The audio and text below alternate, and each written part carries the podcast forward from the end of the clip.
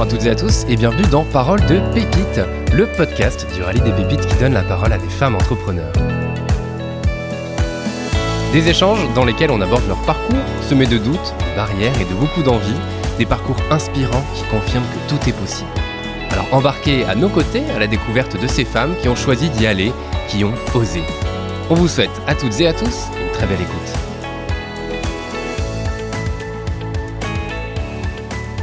Bonjour Maria. Bonjour. Et merci d'avoir accepté notre invitation. Avec plaisir. On est ravis de te recevoir. Avant de commencer, est-ce que tu peux te présenter s'il te plaît? Alors, Maria Gauthier, je suis brasseuse à la microbrasserie La Benaise à Étré.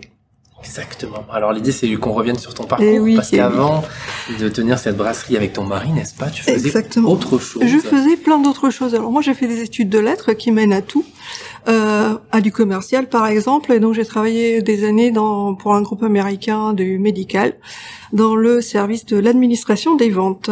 Voilà, donc euh, avec euh, une carrière assez intéressante qui a fini par un petit peu me donner envie de faire autre chose parce que j'avais euh, pas l'impression d'être un être humain dans un grand groupe.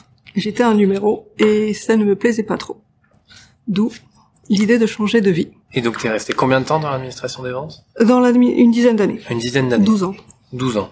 Ok, oui, parce qu'à ce moment-là, c'était euh, facturation, traitement des commandes, Exactement, appel client, relation client. Ensuite, j'ai eu un très beau projet sur lequel j'ai travaillé de la création du service client européen à Prague de ce groupe. Donc, euh, tous les bureaux européens étaient transférés à Prague.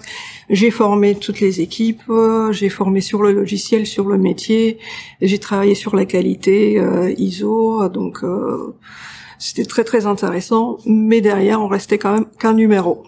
Ok. Et donc, alors, qu'est-ce- quel a été le déclic pour le coup à te dire, euh, je change et je me lance dans une aventure entrepreneuriale avec mon mari? Alors les- le déclic était qu'on voulait revenir dans la région de Montmarine, donc la Charente-Maritime. Mhm. Euh, la Rochelle s'est bien présentée euh, à nous avec euh, les bras ouverts, on va dire.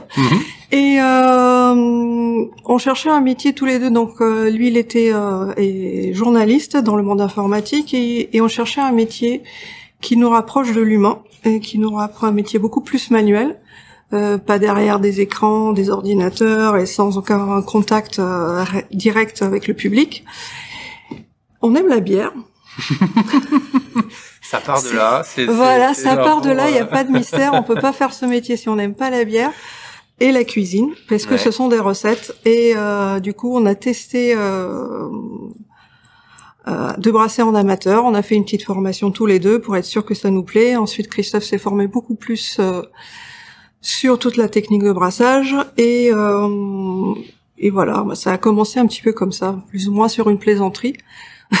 Euh. Ah oui, vous êtes lancé un défi ou c'était une plaisanterie C'était pas vraiment une, un défi qu'on s'est Ouais. lancé. On voulait reprendre notre vie en main avec quelque chose où, en fait, euh, on est quand ça va bien, bah, c'est grâce à nous, et quand ça va pas, c'est à cause de nous, et non pas quand on a connu le Mm. monde de la- de l'entreprise, on sait qu'il y a beaucoup de choses qui sont détournées. beaucoup de paramètres Donc, qui euh, voilà, on veut être euh, maître de ce qu'on fait, de notre vie. Et du coup, euh, quelque chose qui a trait à l'alimentaire, au métier de bouche, euh, on s'est rendu compte que euh, ça nous plaît. Dans notre couple, c'est Christophe qui cuisine.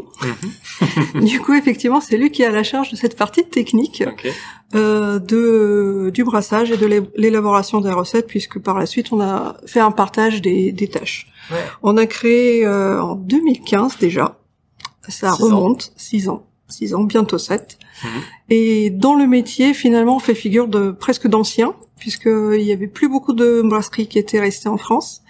Et c'est un métier qui est en plein renouveau, en un boom incessant. Il y a, euh, je dirais, une création de brasseries tous les, euh, peut-être même deux par jour euh, en France, Ah ouais. de, sur les deux trois dernières années. Oui. Et que ça continue malgré la crise. Ouais. Peut-être parce que justement on est en contact, euh, les, les gens sont de plus en plus demandeurs de savoir comment on fait, qu'est-ce qu'on mange, qu'est-ce qu'on boit, parce que Ouais, c'est ouais. de l'alimentaire, Mhm. comment c'est fait, euh, et euh, voilà, enfin c'est Mhm. c'est un métier passion. Ouais, complètement, parce qu'effectivement, vous étiez aux prémices de ça il y a six ans. Alors aujourd'hui, on se dit, bon, il y a plein de, enfin, plein. Oui, oui, oui, il y a plein. on- Oui. on en- bon, il y en a plein. Il y a de plus en plus de brasseries artisanales qui apparaissent, mais il y a six ans, c'était vraiment pas le cas pour le coup. C'était euh, c'était euh, pas tout à fait le cas. Il y en avait. C'est euh, je dirais qu'il y avait 600 en France qui étaient restés. Aujourd'hui, on est plus de 2200. Ouais. Euh, et comme je vous dis, ça c'est des chiffres qui sont depuis deux, il y a deux trois mois et hmm. aujourd'hui on doit être à 2300, 2400, puisque euh, ça n'arrête. Les créations continuent. Ouais. Et ce qui est aussi très intéressant, c'est que il y a très peu de fermetures.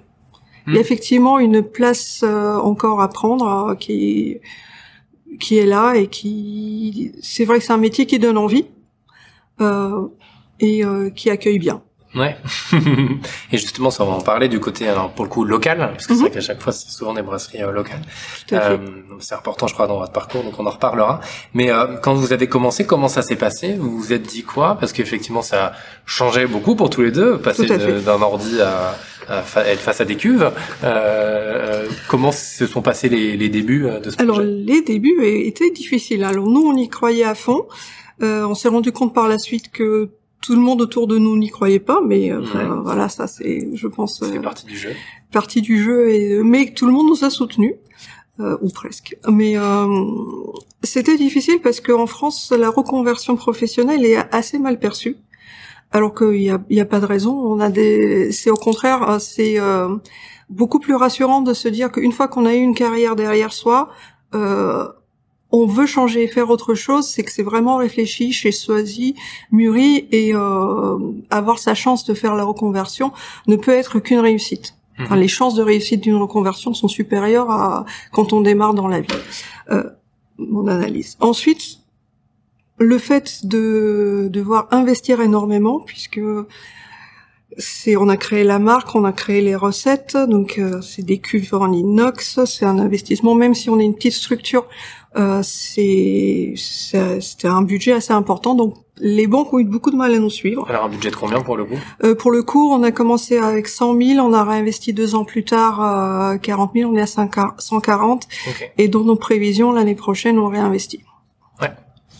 C'est bon signe. Il n'y a pas de raison. Pardon de t'avoir coupé, mais donc. Euh, non, voilà. Donc c'est c'est vrai que c'est euh, et euh, donc globalement pour euh, vous dire, on produit autour de 240 hectolitres à l'année, donc 24 000 litres, ce qui est une goutte dans le monde de, la bière, mhm. puisque ça c'est peut-être la production de d'une demi-journée d'un d'un seul site de Heineken par exemple. Notre production annuelle, voilà, sur un festival de musique comme le Hellfest, notre production est bu en une journée. voilà. Mais c'est parce que c'est le Hellfest aussi. C'est euh. peut-être parce que c'est le Hellfest, mais c'est pour vous donner des chiffres. Ça a l'air beaucoup, euh, 24 000 litres, mais en fait c'est c'est une goutte. Mhm. Et euh, c'est euh, j'ai oublié. Oui, c'est pas grave. Pourquoi on parlait de ça Mais en fait, c'est euh, le, fait d'avoir euh, beaucoup d'investissements et de devoir créer et lancer une marque, de tout créer de, au début. Et le démarrage est assez long mhm. euh, puisque euh, il y a les temps de, de, production, il y a les temps de démarchage commercial, de s'installer, d'être reproductible, de pouvoir sortir euh, le même goût reconnaissable euh, d'année en année, de recette en recette. Donc ça, ça, demande beaucoup de temps et euh, beaucoup de beaucoup de courage hmm, et de, enfin, de persévérance et de passion. Je reviens toujours à ça. Complètement. Et donc au début, euh, je crois que vous êtes fait accompagner par On s'est fait accompagner. donc effectivement, le fait d'être en reconversion et euh, d'avoir fait euh, bilan de compétences et accompagné donc pour pour mon mari par un bureau, un cabinet d'outsourcing, avec son, dans son départ, il y avait ça dans l'enveloppe. Mhm. On s'est rendu compte que nous, on a des compétences spécifiques techniques, mais euh, ça n'englobe pas la totalité de ce qu'on va rencontrer dans la vie d'une entreprise et euh, la gestion et le quotidien, et aussi d'avoir un, un œil euh, externe, parce que le fait d'être en couple et dans l'entreprise, on reste euh, la tête dans le guidon, enfermé dans ce qu'on fait. Donc on s'est fait accompagner, donc on a fait euh, des demandes à différentes aides et subventions et crédits euh, du département. Initiative Charente-Maritime, la bourse Désir d'entreprendre. Mmh. On a fait un financement participatif avec J'adopte un projet. Euh, .com qui est une plateforme locale. Donc pareil c'était dans notre démarche d'être local. Avec initiative Charente-Maritime on a aussi un accompagnement par euh, l'association ADER qui est une association de retraités. Mm-hmm. et justement c'est ce regard là aussi qui était très important euh, pour parfois nous recentrer sur certaines choses on a beaucoup parlé aussi de réseau aujourd'hui. C'est vrai que c'est très très important. Euh, il y a une solitude de fait de créer, d'être dans son entreprise. On est pris par le travail, on est pris par notre passion. Euh, on a besoin de relever la tête et de voir autre chose. ça permet de se rafraîchir mmh. les idées et de, de sortir d'un quotidien qui, qui, même si on l'aime, est parfois trop présent. Euh, donc il y a des réseaux euh, trajectoires euh, qui nous accompagnent aujourd'hui. Il y a d'autres réseaux, comme moi je suis chez Entreprendre féminin Charente-Maritime. Donc du coup l'intérêt c'est d'être départemental et de voir aussi d'autres choses. Euh, des associations et des, des réseaux qui sont peut-être parfois plus business ou plus euh, lié. Nous, on est aussi au, euh, au club d'entreprise des traits, mmh. mais il faut sortir de, de, de son, son entreprise pour rencontrer des gens parce que sinon on n'évolue pas. Mmh. Et ça, tu dirais dès le début? Dès le début. Dès le début, euh, se sentir, se rendre compte qu'on n'est pas tout seul. On a, on travaille beaucoup. Et un jour, avec euh, une des, des filles d'entreprendre, euh, on discute des horaires que l'on fait, et elle me dit, mais toi aussi tu fais 90 heures? Et là, toutes les deux, on s'est senti rassurées que non, je ne suis pas un cas extrême et euh, original. Non, c'est quelque chose que quand on est chef d'entreprise, on compte pas ses heures. Ouais. Euh, c'est comme ça. mais euh, on ne le ressent pas de la même façon qu'en étant employé ou en employé aussi, il y a des employés qui ne comptent pas leurs heures, c'est pas la question. Mmh. Mais euh, comme j'ai dit, c'est euh, c'est grâce à nous si ça marche, c'est à cause de nous si ça ça ça ne marche pas. Donc euh, c'est c'est pour nous et c'est c'est une passion qui nous donne envie de, de continuer. Ouais, bah, super. Euh, vous avez aujourd'hui 20 bières différentes. Une vingtaine de recettes. Une vingtaine de recettes. L'idée est d'essayer de faire cette année un calendrier de l'avant que avec des bonaises. Ah, génial, trop cool. Donc pour décembre. Et oui, pour décembre, on aime. Voilà, on a quelques idées en tête déjà. D'ailleurs, parfois c'est plus, euh, il faut réussir à ne pas créer de nouvelles recettes pour pouvoir produire suffisamment sur celles qui marchent le mieux, la gamme classique. Et... Donc, euh, Parce que sinon, dans la bière, on a toujours envie de créer autre chose, de d'inventer, et, et, on a une clientèle qui en demande. Hein, mhm. c'est la question qu'on a sur les marchés le plus souvent, c'est euh, qu'est-ce que tu as de nouveau? Ok. Donc, voilà. Donc ils aiment les habituels, mais ils aiment bien un peu de nouveauté. Tout à fait. S'il y a rien de nouveau, ils vont revenir faire ce qu'ils aiment.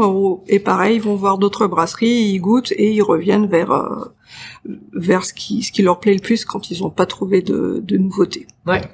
Et alors le la vie d'une bière, j'ai envie de dire, ce que tu disais au départ, euh, pour se commencer, créer une recette et après euh, jusqu'à la mise en bouteille et la commercialisation, tout ça, ça prend combien de temps? Dans, dans la façon dont nous on travaille, donc nous on travaille à l'ancienne euh, avec des cuves qui ne tiennent pas la pression, mhm. ça prend un minimum de six semaines. Donc nous on compte à peu près deux mois. Il y a la partie un jour de brassage, un mois de fermentation euh, et ensuite on embouteille. Euh, pendant la fermentation, le CO2 qui est créé va s'échapper puisque les cuves ne tiennent pas la pression. Et euh, lors de la l'embouteillage, quand on s'est capsulé, du coup la la fermentation et le CO2 qui est créé à ce moment-là reste enfermé. Donc c'est un petit peu plus long qu'un process habituel qui est à peu près de trois semaines. Un industriel, dix jours. Non, mais c'est important, moi je pense, parce que c'est c'est le temps que la, la, bière va passer dans, en garde, en fermentation et euh, en refermentation, qui vont aussi affiner les goûts. C'est sûr. Bah, alors j'allais donner un avis personnel, mais dire de, que la Henkein a du goût, voilà, c'est. Alors, elle répond à un autre cahier des charges. Et on est d'accord, on est d'accord, pardon. euh, et tu, tu disais alors pour le goût donc euh, 20 bières différentes. Ah oui, et aussi le, le nom de la bière. Pourquoi ce nom? Ah, la benaise, ça c'était très euh, très. On a mis du temps à trouver. On voulait quelque chose de local et donc euh, euh être benaise, enfin benaise, c'est charentais et c'est bien à l'aise. Donc on avait testé plein de noms et un jour on est on, est revenu sur euh, la benaise, on s'est dit ça y est c'est ça. Mm. Du coup voilà avec une petite bière, le barbecue, les amis, le soleil. Exactement. Parce que tu me disais euh, en préparant cet échange que c'était une bière de vacances pour le coup, et en tout cas que les, la clientèle disait on est content de revenir en vacances et de retrouver une C'est devenu puisque euh, et c'est aussi un choix. On est euh, local, on reste à peu près à une heure autour de La Rochelle, donc de Niort à Royan avec euh, une petite escapade à Angoulême. Euh, et, et, ce qui fait que le fait de ne pas être présent sur le national et euh, alors on expédie mais pas non plus euh, énormément, que quand les gens viennent à La Rochelle, ils se disent ah une petite Venise, je suis en vacances, c'est parfait.